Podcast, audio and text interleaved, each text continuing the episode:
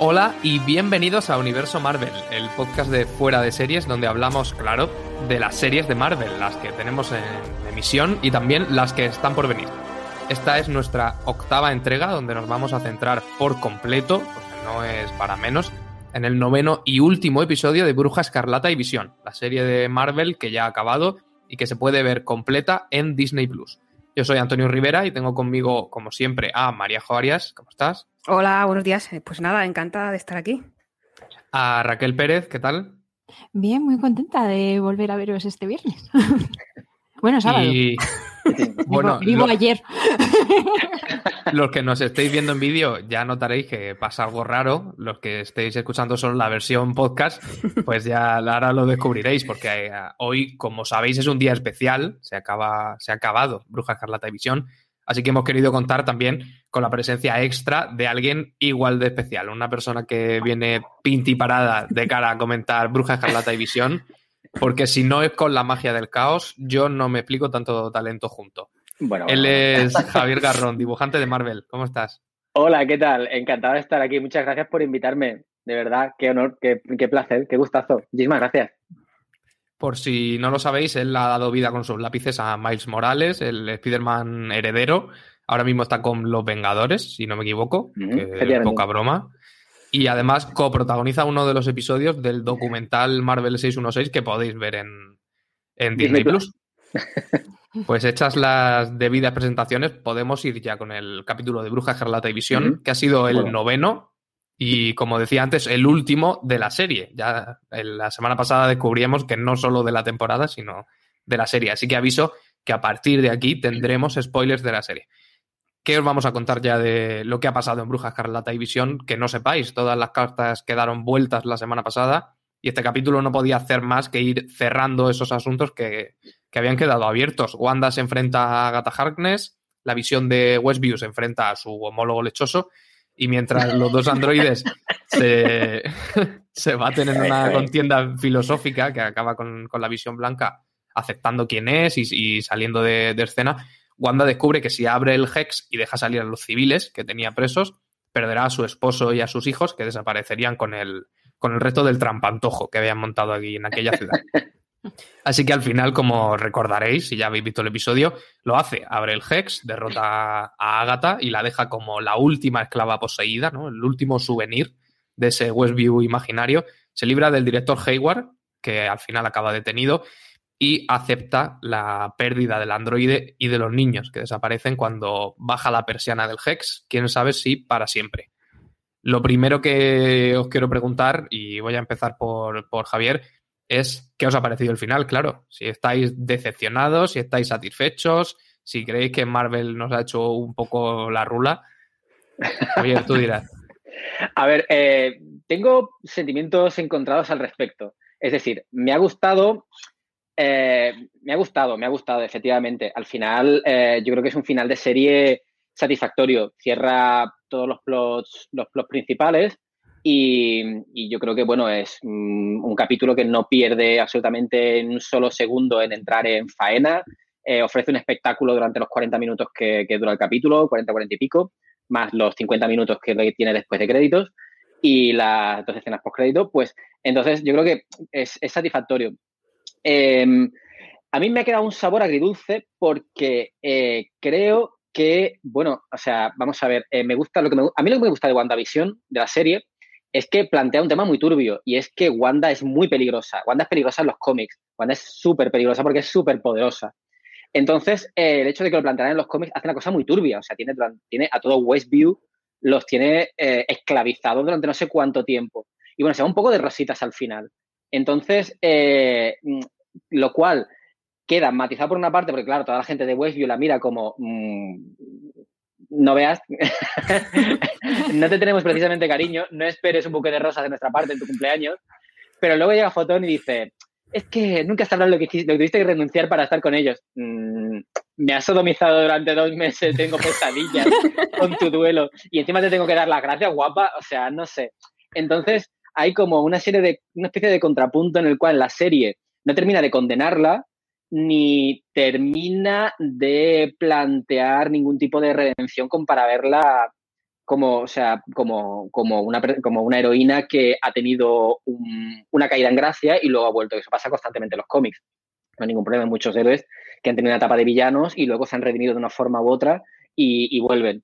Entonces, eh, no como Kylo Ren en, el episodio 9, que es como, lo siento, he matado planetas. Bueno, no pasa nada, tío, ven para acá, te doy un beso. Y todo el mundo olvidamos que Kylo Ren es un genocida. Pero, un besito, JJ. Pues eh, resulta, bueno, yo qué sé, por lo menos, yo qué sé, no metido viajes en el tiempo, eh, que es lo que se hace este me parece de las cosas.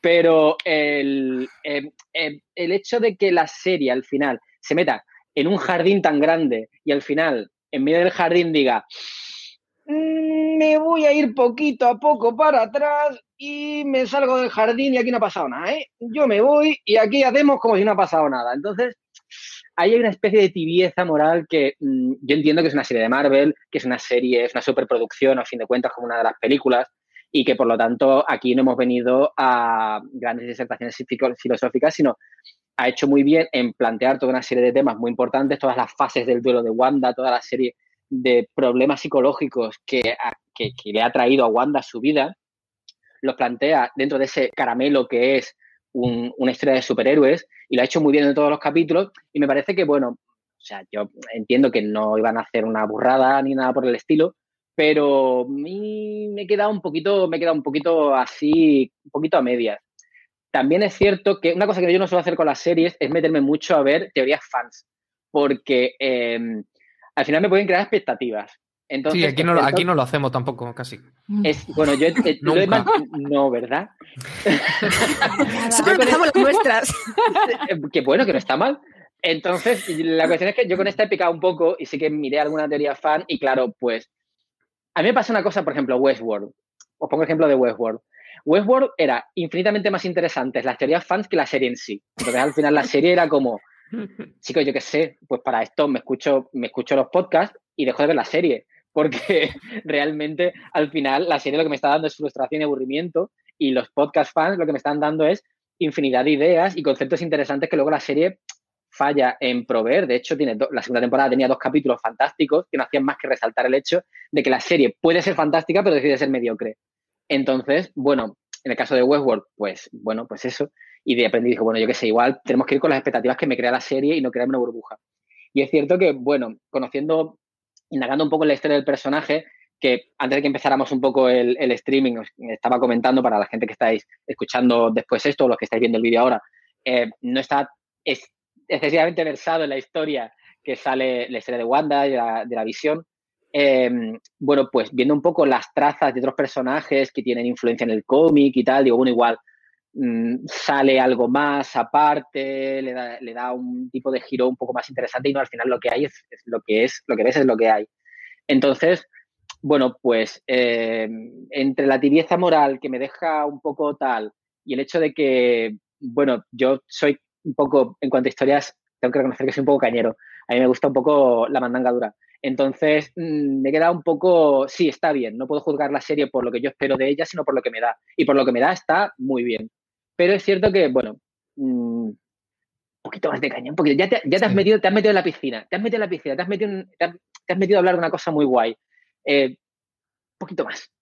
Pero bueno, es al final, eso no deja de ser, yo reconozco que lo que es la serie en sus propios méritos está de puta madre. Perdón, he hecho un taco, no sé si estamos en horario infantil o puedo Entonces, eh, bueno, bien, en general, en general bien, con esos pequeños puntitos, pero, pero bien. Mariajo, ¿qué tal tú? ¿Qué pues es que después de lo que ha dicho Javier ya no sé qué decir y sonar medianamente inteligente. Pero yo, em, a mí me ha gustado como final de serie. Estoy de acuerdo en lo de la tibieza moral que dice Javier, pero quizá igual a la serie no le iba a meterse en ese, en ese jardín. Entonces, yo creo que como final de serie está muy bien. Eh, decepcionada y troleada, yo me siento decepcionada y troleada por Antonio y por Raquel, que llevan. Mm, ¿Cuántos programas llevamos? ¿Nueve? ¿Ocho? este es el octavo. Mefisto, Mefisto, Mefisto. ¿Dónde está Mefisto? Eso digo yo. Es un poco lo que, lo que decía Javier. Claro, era con lo que decía Javier antes de las teorías fans. Yo que, que ya lo he dicho, me quité la careta en el primer programa. Conozco la historia de Marvel por las películas y las series, no he leído mucho cómic de Marvel. Eh, entonces, claro, estas teorías que hemos ido lanzando, que habéis ido lanzando, yo ya me iba creando unas expectativas, las expectativas que son lo peor para enfrentarse a cualquier cosa, da igual, un trabajo, una serie, una película, la vida en general. Em, pues bueno, yo quería ver a Mephisto, pero si me quito todo ese peso, yo creo que es un buen final para la serie que en realidad estábamos viendo y que al final da lo que promete la serie, no lo que prometían las teorías de los fans y al final eh, hay mucho de es que mira lo que han hecho con mi serie, bueno, las series de los guionistas y los guionistas tenían en su cabeza ese recorrido y yo creo que el recorrido de Wanda es muy coherente y tiene un final que al, al, mismo tiempo es tan doloroso como, como bonito por, por cómo se, se desarrolla. Raquel, ¿a ti qué te ha parecido? A mí estupendamente, pero también yo parto de la base que a mí Wanda me lee la guía telefónica y me parece bien. Ya. yo admito que con, este producto de Marvel en concreto no soy yo muy, muy objetiva, pero sí que me, parece que encaja, lo que decíais vosotros, que encaja muy bien en, en la tónica que había llevado la serie en general. Es verdad que yo también quería a mi Mephisto, pero oye, no está, pues los haters de Mephisto estarán encantados y diciendo, ves, eso os lo decíamos que no iba a estar. Eh, pero también creo que no estamos teniendo en cuenta que más que un final de serie, a mí la sensación que me quedó es que es principio de fase, que luego ya podríamos entrar e, en, hasta qué punto un producto audiovisual tiene que mantenerse por sí solo o hay que valorarlo en cómo encaja en el puzzle este cinematográfico televisivo que está haciendo eh, Marvel con, Disney, ¿no? Pero yo creo que como principio de fase es estupendo. Yo creo que es eso, meter el dedo en la piscina y luego ya en Doctor eh, Extraño pues nos lanzarán de cabeza al fondo. Eso es lo, la impresión que me ha quedado a mí, que puede que me equivoque como con Mephisto. Sí, yo, creo que es cierto que hemos sido un poco presa de, nuestras propias teorías, sobre todo los tres que, no, son, que no son Javier.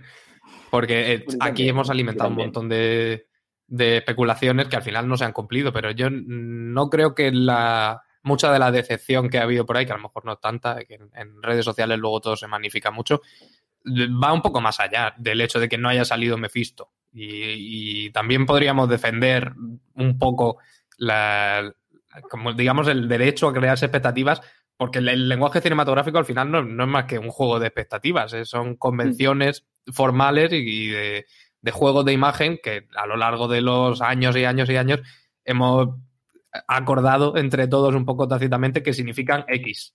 Y sí es cierto que al Bruja Escarlata Visión parecía tener un. parecía recorrer unos caminos que nos podrían haber hecho pensar que el final iba a ser distinto a este, o por lo menos un poco más en la línea de los primeros episodios, esos episodios más, más raros o más valientes o más arriesgados que yo creo que a muchos nos cautivaron y que puede ser que hayan llegado a decepcionar porque en el final muchas de esas cosas se han quedado a medio camino. Ha, habido muchos personajes de los que nos hemos despedido con un simple venga, hasta luego, por, entendiendo que porque los vamos a volver a ver en algún spin-off o en alguna secuela o en lo que sea.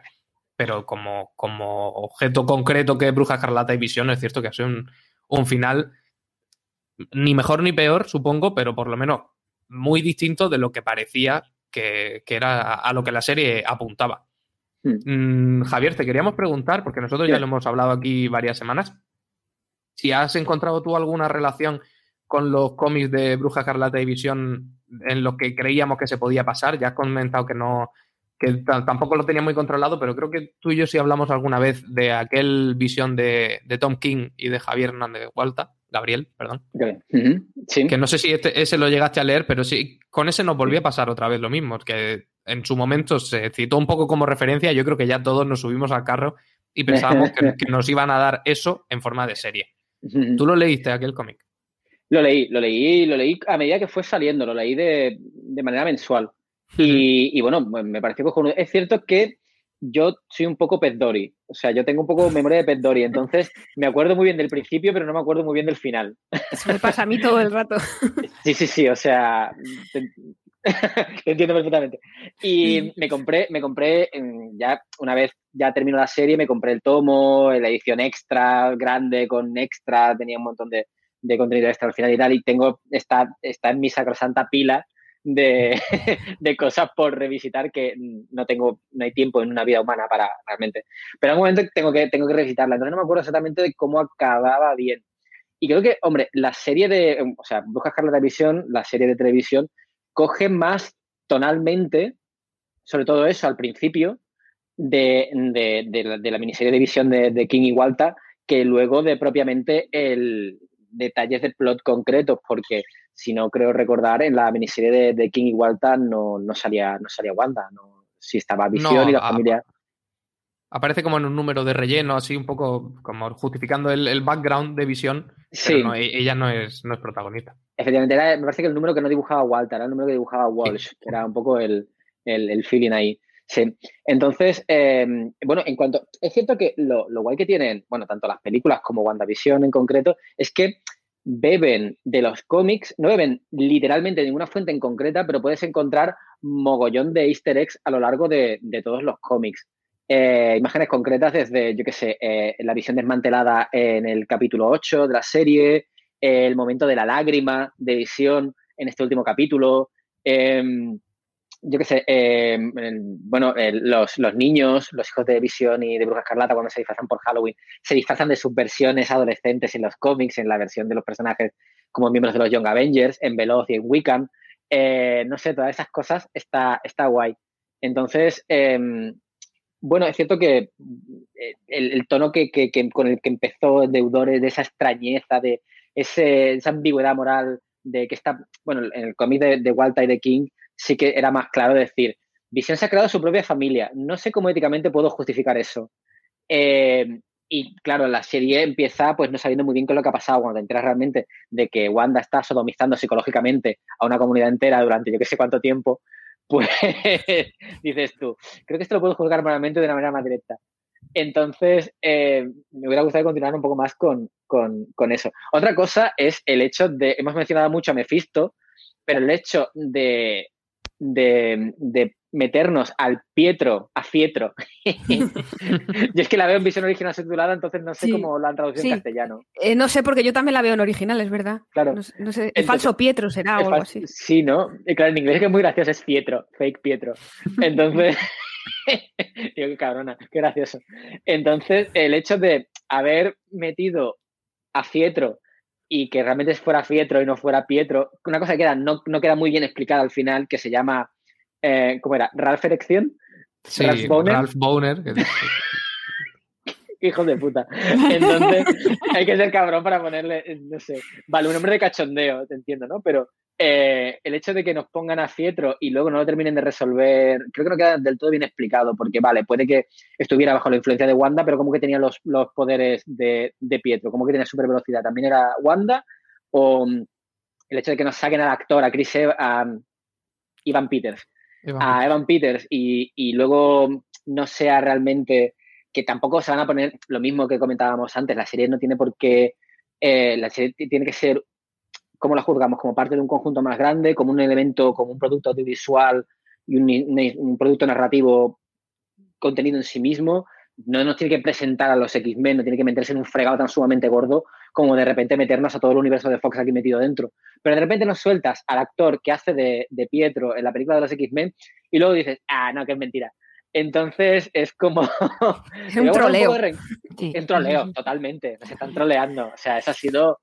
Yo, a ver, no, me quiero pegar aquí la, de, la del moco, pero digo yo, yo me lo venía liendo, me lo venía liendo. Digo, ya verás como al final dicen que todo, esto era mentira. Era como, jiji, jaja, esto nada, nada de verdad. Que igual lo retoman más adelante y dicen cualquier otra cosa. Porque también, como comentaba, como comentaba Raquel, el, esto es más el principio de. parece más el principio de una nueva fase que el final de, que el final de nada. De hecho, si luego pues hablamos de, de cosas, el, el, el, hecho de que hayan introducido el Darkhold, yo creo que es interesante a la hora de considerar todas las, las, series que nos vienen. Moon Knight, la película de Blade, eh, que me hayan metido al, a Black Knight en Los Eternos. Hay toda una serie de personajes ahí mm, ligados con lo sobrenatural que puede ser interesante que vengan en los cómics, vienen de una forma u otra relacionados con el Darkhold, con esta Biblia oscura.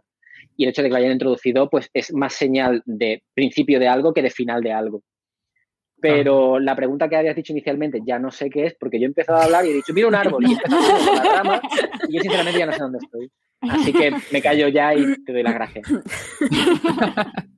Sí, la, pregunta iba por, por si, si creemos que los cómics nos han dado esa guía que al principio creíamos que iba a ser ah. bastante más, bastante más exacta, que al final ha resultado que no. Y justo de, del visión de, de Tom y Gabriel mm. Walta, todos parecíamos estar de acuerdo en que iba a sacar esa cosa de comedia incómoda de, suburbio americano. Sí, sí, un trasfondo moralmente, moralmente muy cuestionable, ¿no? De has creado tu familia, bueno, hemos matado al hermano de Wonderman, pues lo enterramos en el jardín y aquí no ha pasado nada. Matamos al verdugo y aquí no ha pasado nada. Eh, que nadie mire, no pasa nada, no ha pasado nada. Entonces sí que tenía un poco, un poco eso. Pero en el término de los otros cómics, claro, de repente te meten, eh, te meten, o sea, Wanda y te meten a los hijos de Wanda y te meten a Agatha Harkness. Y, bueno, pues son todas historias que los cómics al final terminan llevando a Mephisto. ¿Cómo no íbamos a esperar que saliera Mephisto? A poco que mires por, por, a poco que hayas leído los cómics o te informes a través de internet de la historia original en los cómics, ves un patrón muy claro. Han seguido todas unas, hay como, o sea, Wanda, los hijos, Visión, Agatha Harkness y dices tú, bueno, pues lo siguiente que falta en esta historia es Mephisto. Porque Mephisto está, está involucrado intrínsecamente en la creación de los, de los hijos en, que no son reales. es que no son reales. Eh, bueno, son reales, pero están creados, mágicamente. O sea, realmente no viene una gaviota desde Ciberlandia con los hijos, con una actualización del Norton y los hijos de, de Vision y Wanda. Entonces, pues claro, yo creo que era, era hemos cometido el fallo de crearnos esperanzas, pero, pero, pero joder, es que nos han dado esperanzas. Sí, nos hemos creado unas expectativas, pero nos han invitado, yo creo, bastante a, crearlas. claro. De todas formas, ese, elemento de Mephisto, que en los cómics era más un, Deus ex máquina, a mm. lo mejor puede haberse cambiado un poco en la serie. Me estoy acordando de alguien que ponía antes en Twitter, no, el, el Mephisto era el camino. ¿no? El, verdadero Mephisto era el camino hasta aquí.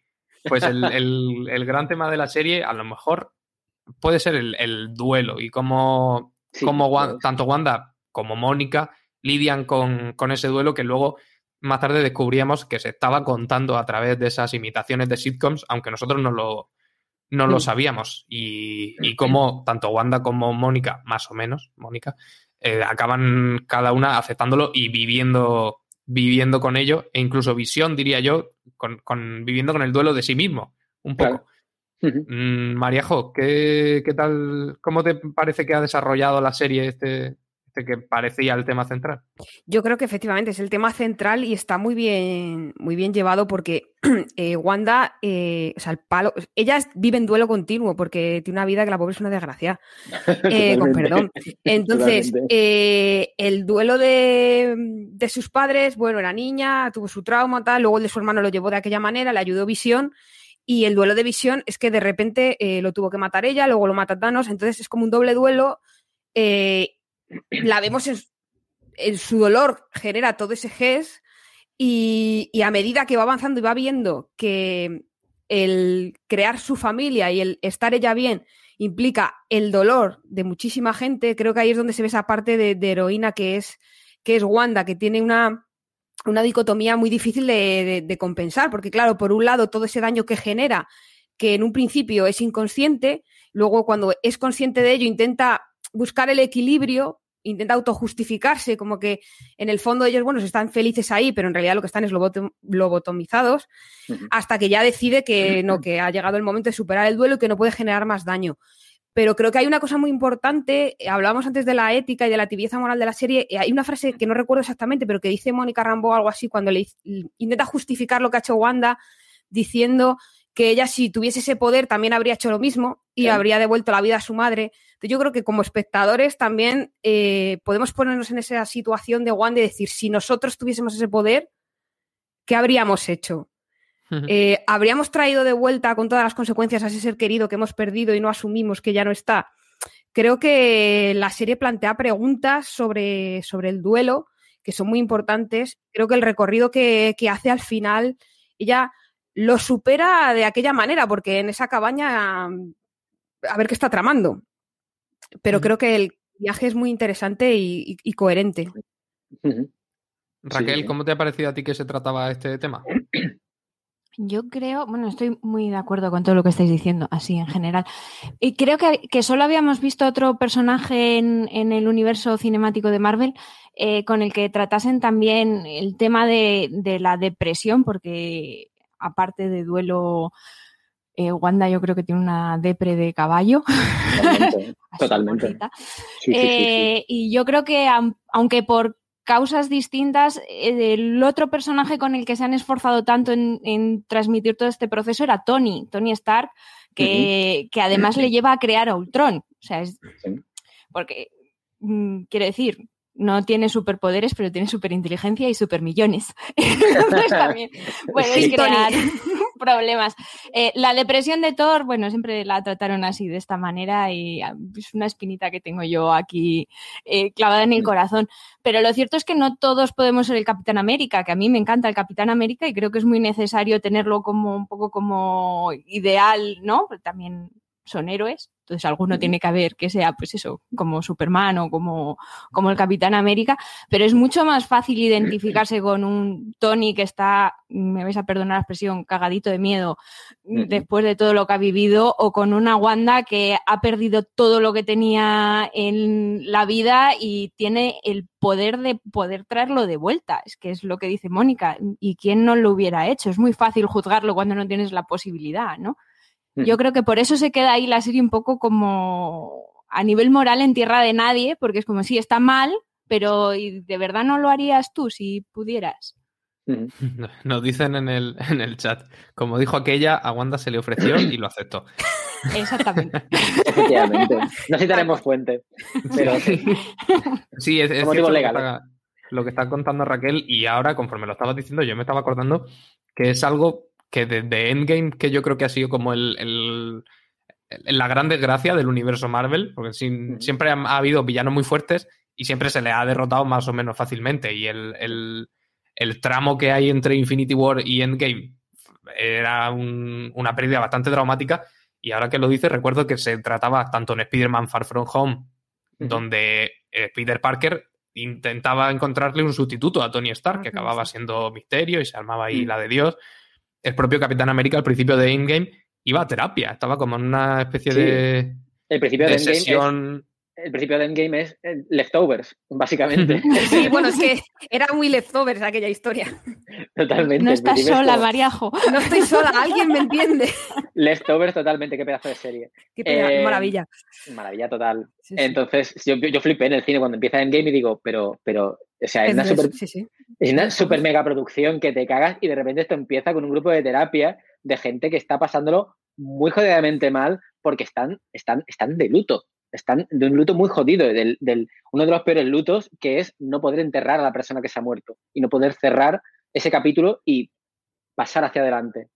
Entonces es, es, es, es, muy guay. Lo que habéis dicho es, es, totalmente correcto, lo que ha dicho Raquel, de, el, el, hecho de, yo cuando vi Iron Man 3 y de repente ves todo, todo, el proceso de ansiedad que sufre, que sufre Tony Stark, que está muy bien, eh, este, está, está, está, está, de fábula, eso. Y de hecho toda la profundidad que le dan al personaje de Wanda, que es un personaje pues que lo han hecho infinitamente más interesante. Javier, ¿qué te ha parecido a ti el, el personaje de Agatha Harkness? Porque es un, Es otro personaje del que nos hemos despedido así un poco también rápidamente, pero que aquí ya habíamos comentado y creo que nos lo decían en los comentarios de la semana pasada para esta, que si se podía hablar realmente de maldad o tenía como más bien una curiosidad insana por saber cómo Wanda había conseguido hacer lo que, lo que estaba haciendo. ¿Qué tal te ha caído a ti Agatha Harness? A mí es que todo lo que haga Catherine Hahn está bien. Entonces, yo, a ver, yo eh, a ver, esta mujer en cuanto sale me ilumina la vida. o sea que cualquier cosa que haga ella me parece fantástica y creo que todos deberíamos de adorar, a Catherine Hahn y que debería de salir en todas las series porque lo único que hace es mejorarlas y que le den película y que le den por favor protagonistas porque es una actriz acojonante y, nos, nos, ha vendido completamente el personaje. Eh, yo creo que, eh, a ver, eh, me parece que el personaje en la serie está muy bien, ella por supuesto lo borda y lo que me parece es que al final han intentado enmarcarla como la villana de la serie y no creo que sea la villana de la serie, la villana de la serie es Wanda. Creo que sí que es cierto que si nos encontramos, como dice Fotón, Fotón, Mónica, me encanta, espero que le pongan en, castellano Fotón. ¿Habéis leído? es que mi cómic favorito de Fotón es uno que no sucede en la, en la cronología oficial de Marvel. Hay un cómic que yo os recomiendo encarecidamente que, que leáis que se llama Next Wave, que son un grupo de superhéroes como de quinta, y es una versión de cachondeo como de los Vengadores, pero, pero son lo puto peor. Entonces, la líder de ese grupo, la única que se lo toma en serio es ella, es Fotón. Y el chiste que tiene recurrentemente es que constantemente hace referencia a un tiempo en que fue miembro de los Vengadores durante, yo qué sé, una semana. Y está todo el mundo riéndose de ella. Dice, esto no pasaba cuando estaban los Vengadores. Y todo el mundo, Mónica, se hizo una semana. Entonces, muy bien. Está muy bien. Está el hombre máquina, está el Capitán Capullo. Hay un personaje que se llama Capitán Capullo. Y de verdad, os recomiendo encarecidamente que leáis Netboy. Bueno, Fotón le dice, como efectivamente decíais, eh, bueno, si tuvieras ese poder, ¿lo harías?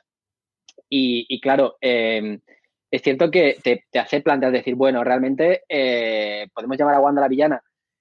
Eh, hombre, es que tienes sodomizada una. Yo es que soy un poco, un poco más radical en ese sentido. Tienes sodomizada una comunidad durante no sé cuánto tiempo y cuando se da cuenta de lo que está haciendo, lo continúa. es decir, cuando ve que realmente le dicen, oye, ¿nos liberas o nos matas? y ella cierra el Hex.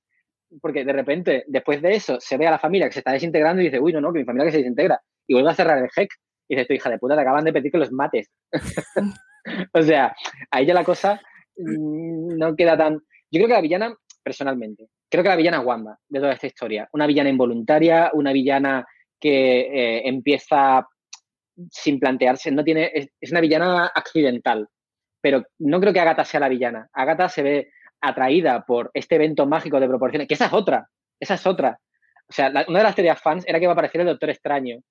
Y, claro, o sea, te planteas, ese es el hechicero supremo y está pasando una movida súper tocha a nivel mágica en, Westview y no aparece el Doctor Extraño. Es como, ¿y dónde están los Vengadores? Yo, cuando leo cómics, o incluso cuando los hago, muchas veces me pregunto, dibujé una, hay un evento que se llama Inhumanos versus X-Men, que, era un, mega evento editorial y yo pues me, ofrecieron a dibujar la mitad de la serie y yo dije que sí, encantado y fue una experiencia fantástica.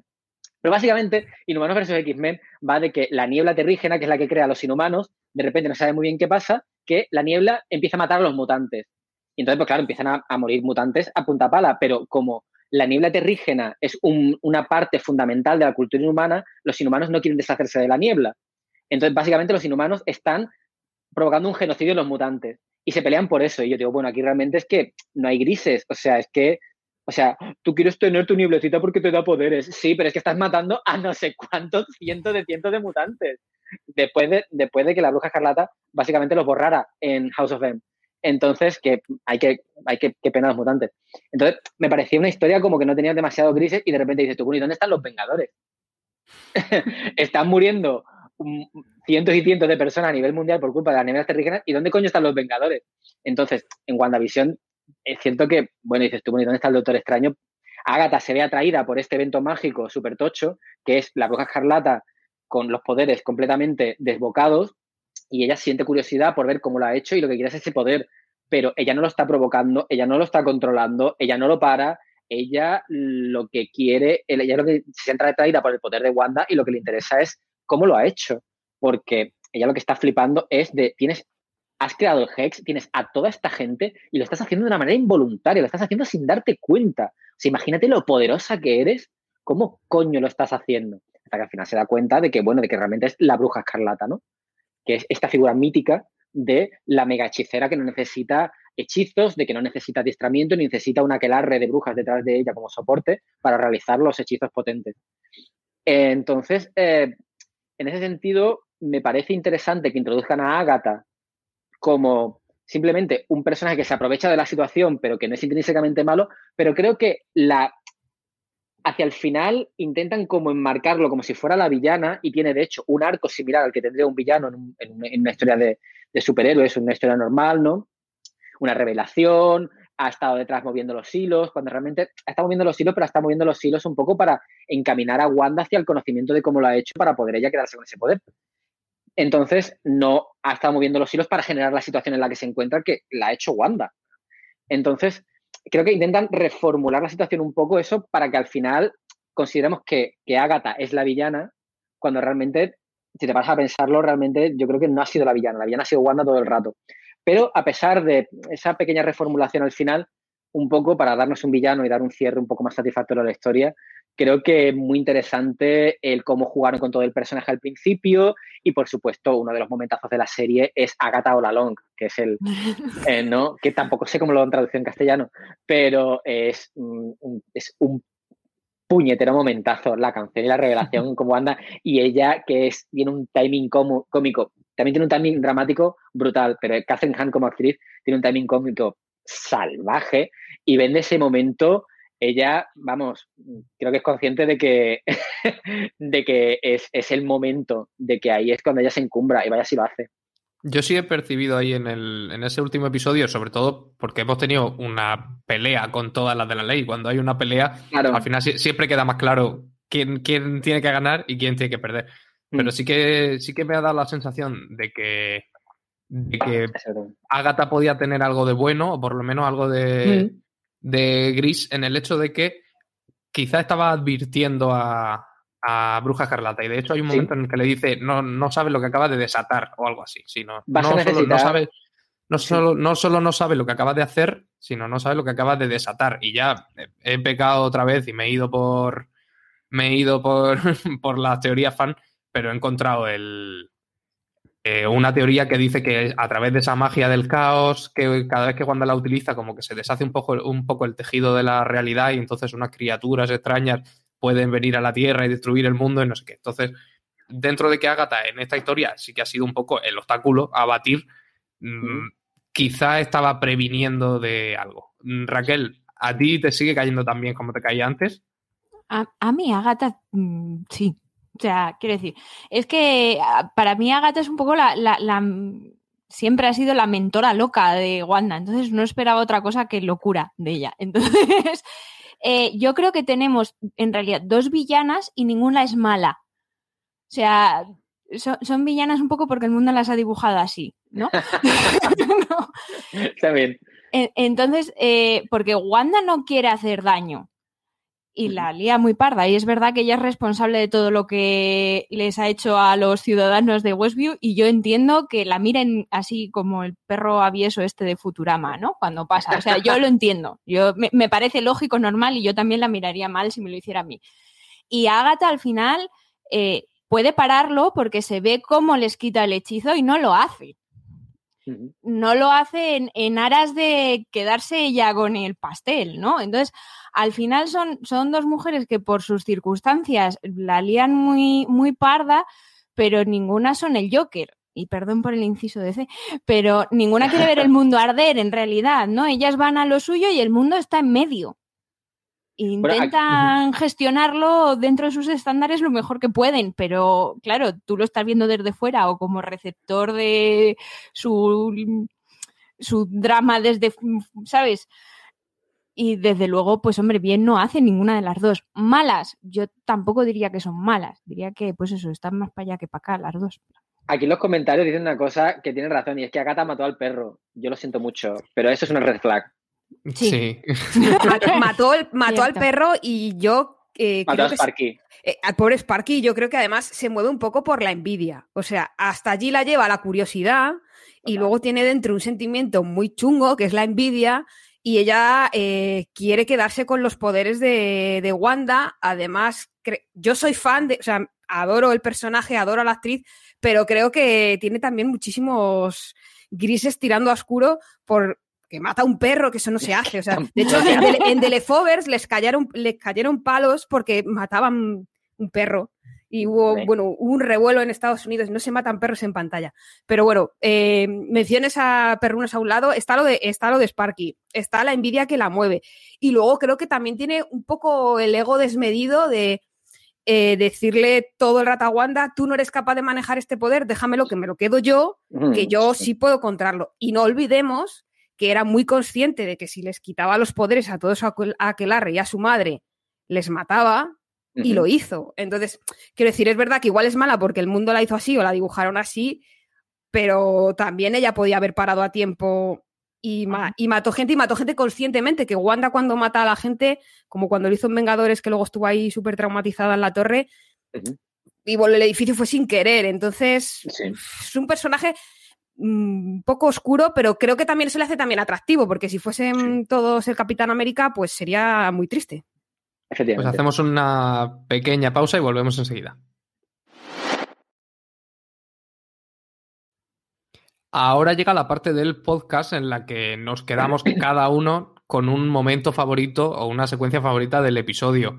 Mm, Javi, por si no la tienes, te dejo para el último, que dé tiempo a, pensarla. claro, claro. Y Mariajo, cuéntanos cuál es tu momentazo de, de este series finales. Pues mira, yo me ha costado elegir, pero al final me voy a quedar con ese momento en el que Wanda y Visión acompañan a los niños a, la habitación para acostarles, que no es un solo buenas noches hasta mañana, sino que es un buenas noches hasta no sabemos cuándo. Eh, creo que es a la vez muy tierno, es desolador, eh, es muy doloroso, pero transmite una calma y una aceptación de ese duelo del que estábamos hablando, en plan de, bueno, hemos llegado hasta aquí y luego tiene una frase preciosa que dice Wanda al final de chicos, gracias por elegirme como vuestra, vuestra madre. me parece que es muy bonito, que es muy significativo. Y luego un inciso absurdo cómico. Yo como madre, ojalá fuese tan fácil mandar a los niños a la cama. o sea, es flipante. Yo también me gustaría mandarles así. Pero bueno, dicho esto, bromas aparte, creo que es un momento eh, muy especial y, y muy doloroso y muy tierno al mismo tiempo. Raquel, ¿cuál es tu secuencia favorita? Pues, pues yo por no ponernos tan sensibles, porque ya lloré bastante yo ayer con, el último episodio, eh, que me arrancó el corazón, me lo pisoteó y yo le di las gracias. Eh, me voy a quedar con la lucha final en, en la plaza del pueblo, con todos los problemas llegando a una. Eh, la familia intentando hacer frente a aquello como buenamente podía, las dos brujas como locas lanzando bolas de energía por el pueblo y mientras tanto las dos visiones debatiendo tranquilamente eh, la paradoja del... Ahora la biblioteca. La biblioteca es un, es un espacio para meditar y estar en silencio y tranquilamente. Era el espacio. Que, se tiene que notar que es un cerebrito visión hasta cuando está peleando. Pero, pero me gustó mucho la, lucha en el pueblo, la, lucha entre las dos visiones y las dos brujas, así que mira, me voy a quedar con el momento así como de gloria, ¿no? De, de ellos sacando pecho. Javier, tu estampa con la que, con la que te quedas para despedir esta serie. Pues, a ver, eh, todos los momentos que habéis mencionado me gustaron mucho, me gustó mucho efectivamente, pues toda la despedida de los niños, la despedida de Visión es muy emotiva, la batalla es muy épica. Yo me quedaba con, a ver, mi corazón, entonces, mi corazón se divide en dos momentos. Es el, el momento, o sea, el momento que me gana por el corazón y el momento que me gana un poco por el cerebro el momento que me gana por el corazón es el momento en el cual, cuando están las dos brujas mm, batallando arriba y se descubre al final las runas en, la, el Hex se descubre que realmente Wanda ha utilizado el conocimiento que le dio, que le dio Agatha de eh, dentro de las runas creadas por una bruja no se puede hacer magia más que la bruja que ha, realizado las runas. Y cuando se está convirtiendo en la bruja escarlata, de repente vemos como la corona le empieza a salir un poco como los cuernos de Hellboy, ¿no? Le empiezan a salir como la corona aquí que la verdad es que me hubiera gustado, sé que no lo van, no lo van a hacer, pero me gusta más que se hubiera quedado como la corona como de luz que al final el, aplique plástico. A la gente le ha gustado mucho el traje de, de, Bruja Escarlata, que se han sacado después de eso. Yo personalmente lo veo demasiado, demasiado plástico, me hubiera gustado que fuera un poco más tela. El personaje tiene, tiene, tiene, tiene muchísimos trajes a lo largo de la historia en de, los cómics Marvel y me hubiera gustado que hubieran optado por una versión no tan plástico, parece parece un traje muy noventero. Yo soy un poco más de, otras versiones del personaje, de otro, de otro tipo de diseño del personaje. Pero bueno, está guay. Pero cuando le sale la, corona de luz aquí, ¿no? De la bruja escarlata, es como... ¡ah! Ese es el momento de mi corazón friki late ahí. Y el momento que me gana por la cabeza es, precisamente como decía Raquel, el momento en el cual las visiones están peleando en la biblioteca. Lo bueno que tienen, por ejemplo, una de las cosas que a mí me gusta de las películas de Bourne, es que las películas de Bourne son hostias a cara perro, hostias a saco, pero el clima de la película es una conversación. Sí, cierto. El clímax no es la mega pelea de la hostia. El clímax es dos personas hablando. Hablando, pidiendo perdón, o dando explicaciones, o exigiendo explicaciones, o lo que sea. Pero el clímax es una explicación y una, una conversación. Y en este caso, el clímax entre las dos visiones es una conversación son dos inteligencias artificiales que no lo van a resolver a hostias, porque aparte son básicamente básicamente la misma. Lo resuelven, ¿cómo? Lo resuelven de una manera intelectual, lo resuelven hablando, lo resuelven planteando conceptos filosóficos, lo hacen eh, planteando metáforas, lo hacen aludiendo a, eh, a, la forma en la que ellos funcionan de una manera técnica, lo, lo, resuelven como, como, como, bueno, no sé cómo lo resolverían dos inteligencias artificiales, pero yo creo que no lo resolverían a hostias. Entonces, eh, a menos que estemos hablando en Matrix, en la cual los programas sí que pelean a hostias, pero de Kung Fu. Pero bueno, la cuestión es que yo, yo me debato entre, entre esos dos, el momento cruz de luz y el momento de las dos visiones mm, terminando la pelea como, como, como deben de pelearla, a palabrazo limpio.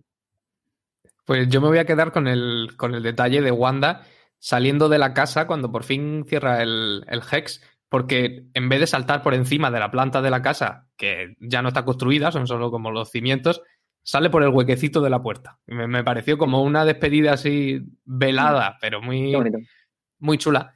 Y sobre todo con el, ese paseo de la vergüenza que viene después, que es un, desfile un poco a, los Cersei por en medio de Westview, bajo el escrutinio de todos los vecinos llenos de rencor que, han quedado libres por fin, pero recuerdan lo que Wanda les ha hecho.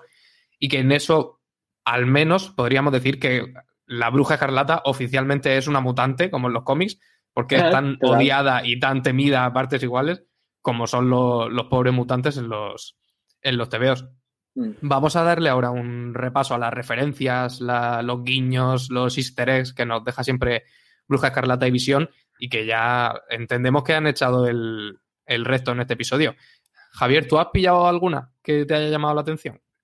Bueno, me gustó mucho el momento, el momento mago de Oz. No sé si lo visteis. Mm. claro, evidentemente.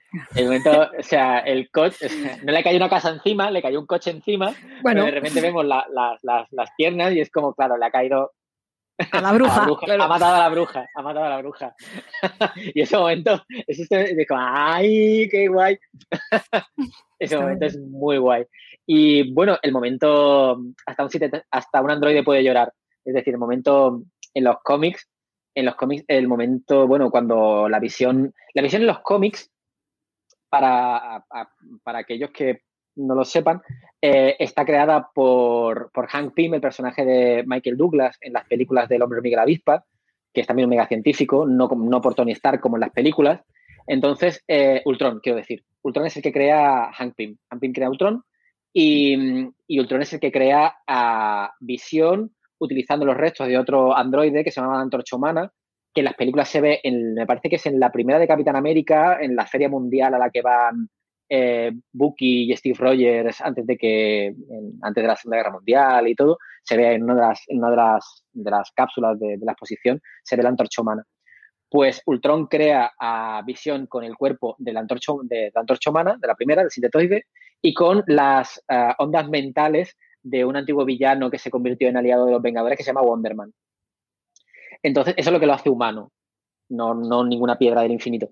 Entonces, en el momento cuando se une a los Vengadores, em, eh, cuando le ofrecen unirse a los Vengadores tras la primera aventura, porque al principio es un villano, pero luego se une a los Vengadores, se vuelve contra Ultron y se une a los Vengadores, le ofrecen, él acepta, se va a otra habitación y se quedan hablando Tony Stark y no me acuerdo qué, Mm, qué, personaje, y empiezan a cuestionar un poco la naturaleza de la visión de, bueno, es realmente cómo de humano es, es tiene, tiene emociones, y entonces no sé si es Tony Stark que le dice, bueno, te sorprendería, son Tony Stark y Hampim, creo, y le dice, uno de los dos dice, bueno, te sorprendería saber que hasta un, que hasta un androide puede llorar. Y la siguiente página es una página, página completa, donde se ve a la visión y vemos todo la tormenta interior que tiene, todo el conflicto de emociones, de ser Wonderman, pero está atrapado en un cuerpo metálico, no ser él, eh, todo conflicto que tiene con, las directrices que le metió Ultron, y vemos a la visión que está con una mano en la cabeza y vemos como efectivamente la visión está llorando. Entonces, el momento en el que al final, cuando están Wanda y la visión no es la visión real, es la visión, es sus esperanzas, es sus esperanzas, es su depresión, es su soledad, es sus miedos, pero también es su amor. Y al final, pues vemos como la visión llora, hasta un sitio puede llorar. Y eso es muy bonito, es un momento muy bonito. Y bueno, Marejo, ¿Qué referencias has encontrado tú? Yo, bueno, ya sabéis que lo de cazar referencias no se me da especialmente bien y encima en este capítulo que tenía ahí un poco la vista, no sé, la tenía nublada, no sé muy bien por qué, eh, pero me hizo mucha ilusión porque yo soy muy de Doctor Extraño y de Cumberbatch, eh, la mención al hechicero supremo que, ah, que, que lanza mm, que lanza Agatha. Decía antes Javier lo de que le llamó la atención de que y no se ha enterado el Doctor Strange de la que está mandando. Es una cosa que a mí siempre me ha llamado mucho la atención. En las otras series de Marvel, de Daredevil, Iron Fist, Luke Cage, Jessica Jones, están todos en el mismo sitio, la misma ciudad, y se las tienen que apañar eh, solos porque el resto nunca cuida la llamada. Yo entiendo que en este caso, aparte por el, el caché que pueda tener o no Benedict Cumberbatch, el hombre está muy, muy ocupado y su agenda igual, para, igual no le da ni para un cameo. Pero bueno, eh, eso, la menciona al hechicero supremo, creo que abre la puerta también para la, película y, me gustó mucho y estará fácil para mí pillarla. Y, luego eh, hemos comentado lo del traje de Bruja Escarlata, que en el anterior episodio lo veíamos así como en dorado, en una visión lo intuíamos, y aquí ya se le ve cobrar forma. Eh, sé que tiene muchos en el cómic, porque además Raquel por WhatsApp a veces me ha mandado fotos de fíjate cómo la vestían en los 80, en los 90, tal, no sé qué y hemos visto en la serie cómo la visten para Halloween. Y yo creo que este traje, es verdad que igual lo del plástico es un poco mm, anti todo, porque el plástico se suda mucho y esta gente se mueve mucho y tal. Pero sí que agradezco que esté un poco más tapadita, porque creo que el traje es bonito, más allá de que sea de, plástico, cuero, sintético, de lo que quiera ser. Y creo que también eh, es muy espectacular. Y eso, lo de que vaya tapada, yo creo que también es de un sentido práctico, porque si estás saltando esos escotes no. Le pasa lo mismo a la pobre Wonder Woman de la casa vecina. Es un antitodo. Raquel, ¿algún guiñito que hayas encontrado tú? Bueno, yo, esto más que guiño, ya lo hemos comentado, yo creo que es troleo, ¿no? El, chiste verde este que nos ha colado Marvel con, con el misterioso marido de Agatha, porque Agatha se tira toda la serie hablando de su marido Ralph. Es de verdad. Y todos decíamos, ¿y Ralph quién? O sea, el típico marido de las sitcoms que nunca aparecía, ¿qué tal? Pues, pues eh, era Evan Peters que estaba ahí el pobre, como dices tú, sodomizado mentalmente también, pues ahí, ahí está. Ahí estaba el pobre hombre. Y además es un aspirante, aspirante actor, ¿no? Porque cuando Mónica coge la foto, es la típica del casting. Sí. Bueno, la gente ya está sacando teorías de que si había uno en protección de testigos y que no perdamos la esperanza, tal. y es como, bueno, mm, a ver, que no se ha hecho chiste, no la han colado, pues no la han colado. Ya está, yo creo que lo que ves es lo que hay. Es lo que hay. Le hemos podido ver en la serie, nos lo hemos pasado muy bien, pues estupendo. Y luego, pues la escena post créditos de Wanda estudiando en el plano astral. Está guay. Eh, que aparte de dar mucha envidia a los opositores de todo el mundo, que ya quisiéramos estabilidad de estudiar mientras haces vida, eh, pues se escucha las voces de sus hijos al final y esto, mm. pues, aparte de prometer muchos problemas para el pobre Doctor Extraño, que está siempre a por uvas y no se entera de nada, yo creo que por eso no va, porque el Doctor Extraño está siempre, se entera siempre el último, él está con sus cosas. Eh, también nos puede abrir la puerta a los jóvenes Vengadores, que eh, además en otros productos de Marvel eh, en el cine, sobre todo, pues ya tenemos otros personajes que acaban perteneciendo al supergrupo, ¿no? Que, como Kate Bishop o Casey Lang. Así que ahí está la posibilidad. Pues sí, para tener a los jóvenes Vengadores, al menos una de las alineaciones que han tenido en los cómics, necesitaríamos a los dos hijos de Wanda, a Kate Bishop, que bueno, recordamos que se supone que va a ser como la heredera de Ojo de Halcón, que la veremos en la, en la serie de Hawkeye, y Cassie Lang, que es la hija de, del, del hombre hormiga, de Atman. Te quedaría también Hulkling, si no me equivoco, y, Marvel Boy, que esos. Pero bueno, aquí hacen un apaño y. con los otros es suficiente, ya con los otros es suficiente. Ya Pues sí, yo tenía aparte otra, otra referencia que de hecho corresponde a la otra eh, escena post créditos, que es la referencia de la, de esa infiltrada Skrull que habla al final de la, del capítulo con, con Mónica Rambeau, que señala hacia arriba, y yo por lo menos al principio la entendí como una mención a Capitana Marvel, porque la vimos en el, en el funeral de Tony Stark, o sea que sabemos que tiene que estar por ahí cerca, más o menos en esas fechas, pero que también puede ser una, una mención a Nick Furia, que eh, sabíamos en, al final de una de las dos Spider-Man, no me acuerdo cuál, yo creo que la segunda, que estaba como en el, en el espacio con los Skrull allí de vacaciones y que está confirmado que estará en la serie de Invasión Secreta, que no, será una adaptación literal de la historia de los cómics, sino que será una cosa mucho más pequeñita de Nick Furia y su acompañante e investigadora Skrull descubriendo a los, a los alienígenas infiltrados en la Tierra y que si todo va bien se empieza a rodar el, mes que viene. O sea que puede que ya nos ah, estén allanando el, caminito para eso. Hacemos otra pausa y volvemos enseguida.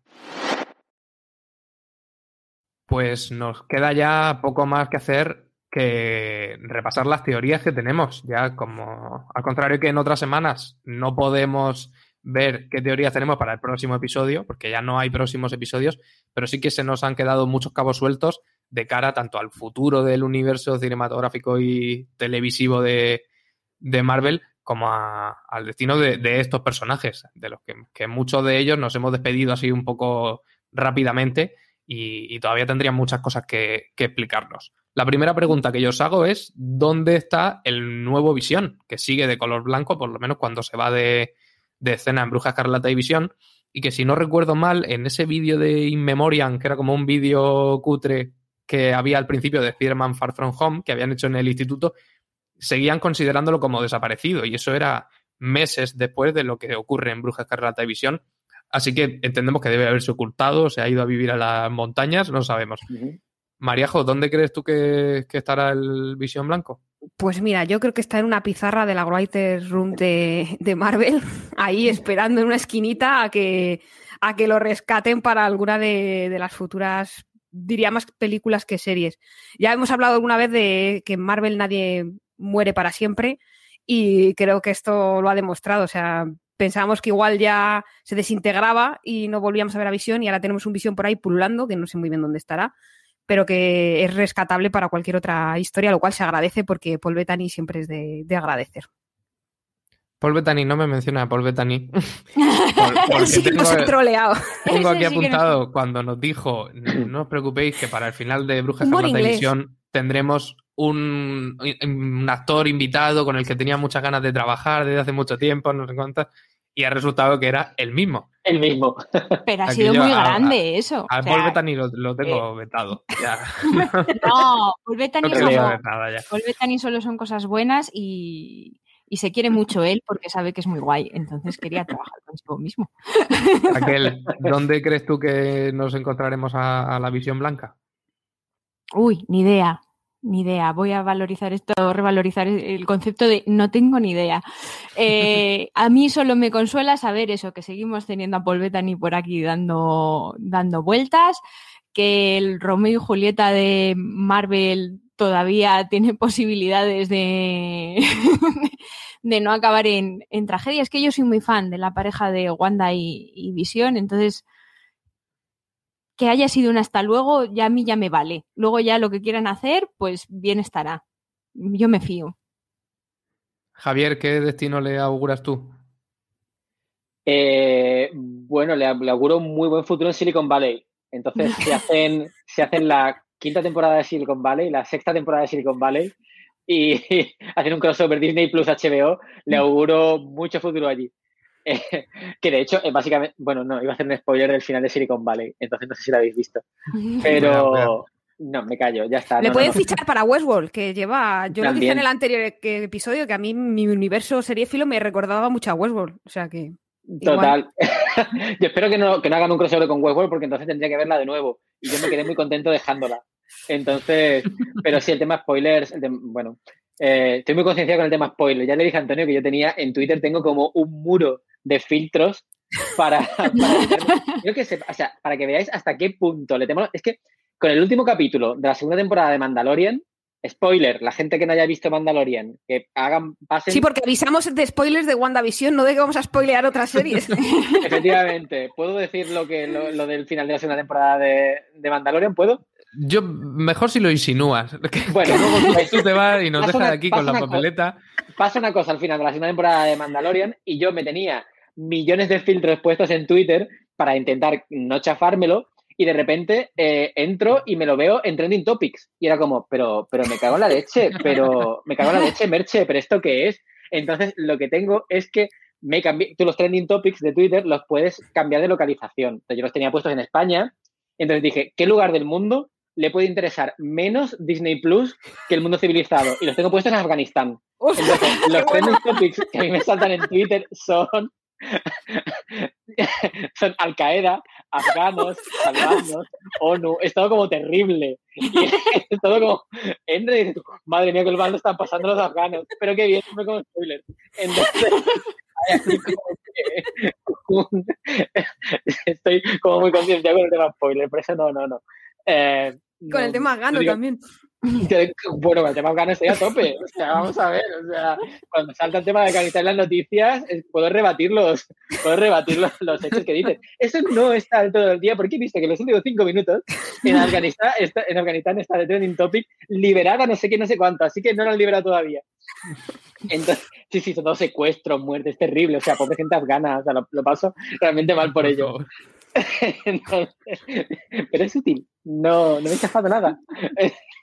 es que me entra, y no solamente con, con este, como con RuPaul Drag Race, es como, ¿a qué, a qué drag queen han echado? Es que creo que me ha ido el audio. ahora, ahora, ahora un salto, pero ahora ya te volvemos a, a escuchar. ¿Sí? Sí, sí, te oímos perfectamente.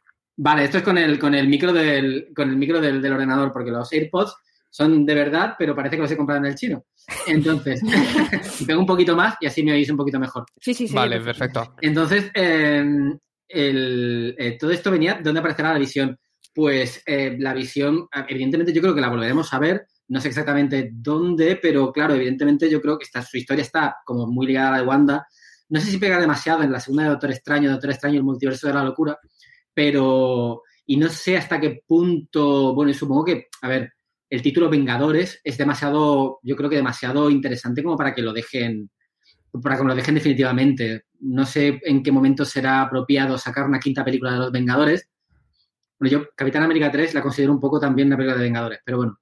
Eh, pero sacar otra película con el título Vengadores y, y, bueno, Visión pega mucho ahí.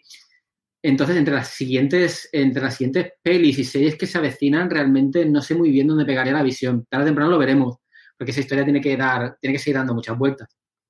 Pero, pero no, no sé decirte. Yo creo que, a ver, mm, es cierto lo que comentaba antes, con el, con el hecho de introducir el Darkhold, la Biblia oscura, ¿no? El libro de los condenados en la serie, creo que dan pie a investigar un poco más toda la parte mística y toda la parte sobrenatural, y metiendo a Blade, que está relacionado con los vampiros, metiendo a Moon Knight, que tiene también mucho componente sobrenatural, el dios Luna, eh, Moon Knight fue introducido en las, en, las, en las, páginas, en los cómics, fue introducido en las páginas de la serie del Hombre Lobo, de, Werewolf by Night. Y Werewolf by Night está también relacionado, es un, viene de un personaje que también tenía una de las páginas del Darkhold y que eso le creó un enfrentamiento con Drácula, entonces con el Drácula de los cómics Marvel. Y claro, no va a ser el Drácula de los cómics de IDW, no te jode. Eh, también tengo cosas a veces. Y, y, bueno, yo creo que, que, le va a dar mucha caña, mucha más. Eh, bueno, espero que le den, que en el hecho de que esté también eso, el, el, yo decía, la película de los Eternos, digo, ¿qué hace, qué hace el Caballero Oscuro? ¿Qué hace, qué hace Kit Harrington aquí en la, en la peli de los Eternos, ¿no? Que es una, en principio tiene una premisa más de ciencia ficción, los Eternos, los Celestiales, son entidades que provienen del espacio, del principio del universo y todo, ¿no? Es como todo un, un, rollo más científico y de repente meten a un personaje que tiene una espada que forjó Merlin el Encantador. Entonces, que Merlin el Encantador también está relacionado con el Darkhold porque Morgana, Morgana Le Fay y su hijo Modred eh, fueron los que, los que en los cómics el Darkhold fue creado por una entidad oscura que se llamaba... se dice de coña chitón pero es porque se escribe chitón. Entonces, pero se llama chitón, como un poco, ¿no? Como lo traes el chitón, cállate la boca. Entonces, bueno, pues Chitón fue el que escribió las páginas de Darkhold, que estaba como en pergaminos, y fue Morgana la que lo encuadernó. Fíjate, ella, que valía para todo. Te crea, un, te crea un, un hechizo oscuro, se intenta cargar Camelot y te crea un libro encuadernadora y todo, la tía, súper práctica. Entonces, ella fue la que encuadernó, no va a estar entre sus mayores logros, pero ella encuadernó el Darkhold. Y mm, entonces, pues está todo un poco relacionado con el Darkhold. Y no sé si en, algunos medios, em, pues teorizaban con el hecho de que el Darkhold fuera un poco como el nuevo guantelete del infinito y que fuera un poco como el pegamento que une la siguiente fase de, pelis y series y series de Marvel. Sería interesante. Y no sé hasta qué punto un sintetoide, un es que no sé cómo se dice, un androide. Es que los androides es como... Sé que mutantes es un término que me parece que solamente lo puede utilizar Marvel y que en DC no son...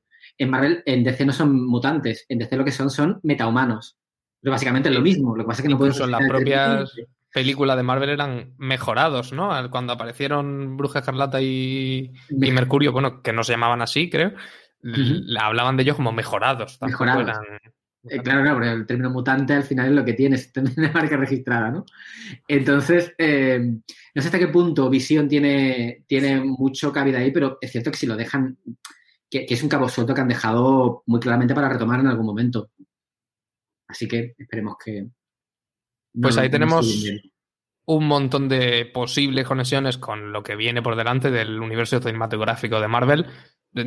Yo creo que estamos de acuerdo en que, sobre todo, con, especial importancia en la siguiente película de Doctor Extraño, que es la de Multiverso de Locura, Multiverso of, Madness, y que en la que ya está confirmada la presencia de, Wanda Maximoff. Así que la otra gran pregunta es, ¿dónde quedan todos estos secundarios, tanto Darcy Lewis como Jimmy Woo, como Mónica Rambeau o Fotón, que han jugado papeles importantes en, en Bruja Escarlata División pero que parece que, como decíamos antes, nos hemos despedido un poco a medias y que no sabemos si lo volveremos a ver y dónde. Mariejo, ¿tú qué, crees que les depara el futuro a esta gente? Yo creo que el futuro más claro, quizá a largo plazo, bueno, claro, si es que hay claro en esto de lanzar teorías, eh, eh, es el de Mónica, porque hay, hay una frase que dice, te reclaman en el cine, entonces no sé si con eso nos están queriendo decir que igual van a llamarla para alguna peli, va a aparecer por ahí y tal, o simplemente nos están troleando otra vez. Yo ya no me, no me fío ni de mi propia sombra, o sea, pero yo creo que es la que ha tenido la despedida más en alto, por decirlo de alguna manera, que ha sido una despedida que deja abierta esa puerta a, que pueda aparecer en, futuras películas. Mm.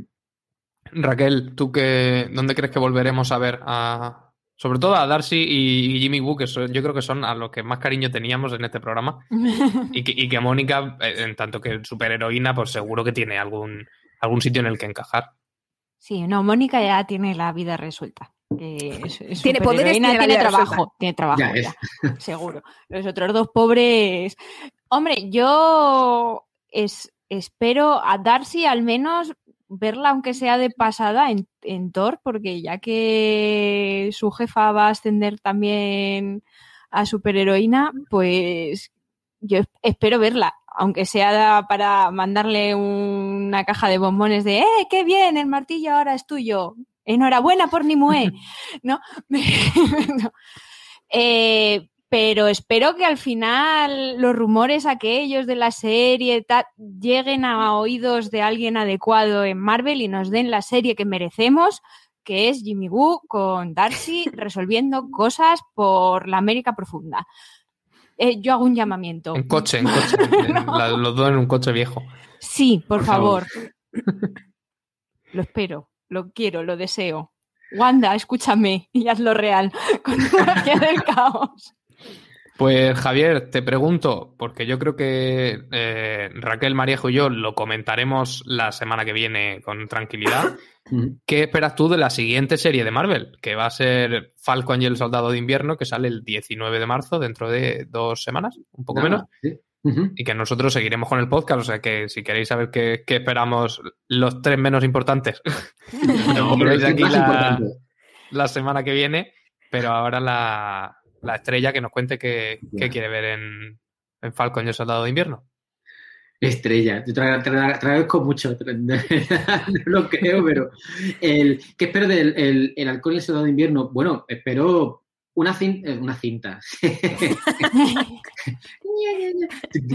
espero una serie mm, más, más de acción. O sea, una de las cosas eh, que es, que es interesante al final de los personajes, de, bueno, los personajes de cómic, en concreto de los personajes, los personajes Marvel, es que cada una, eh, cada película, cada serie, cada proyecto tiene un tono radicalmente distinto. Entonces, y algunas, pues, unas son más de comedia, otras son más de acción. De repente, el, Capitán América Soldado de Invierno era una peli, un thriller de espías. Y eso, el Ant-Man, la primera, era una comedia que era básicamente un robo de bancos en tono de comedia, pero con ciencia ficción.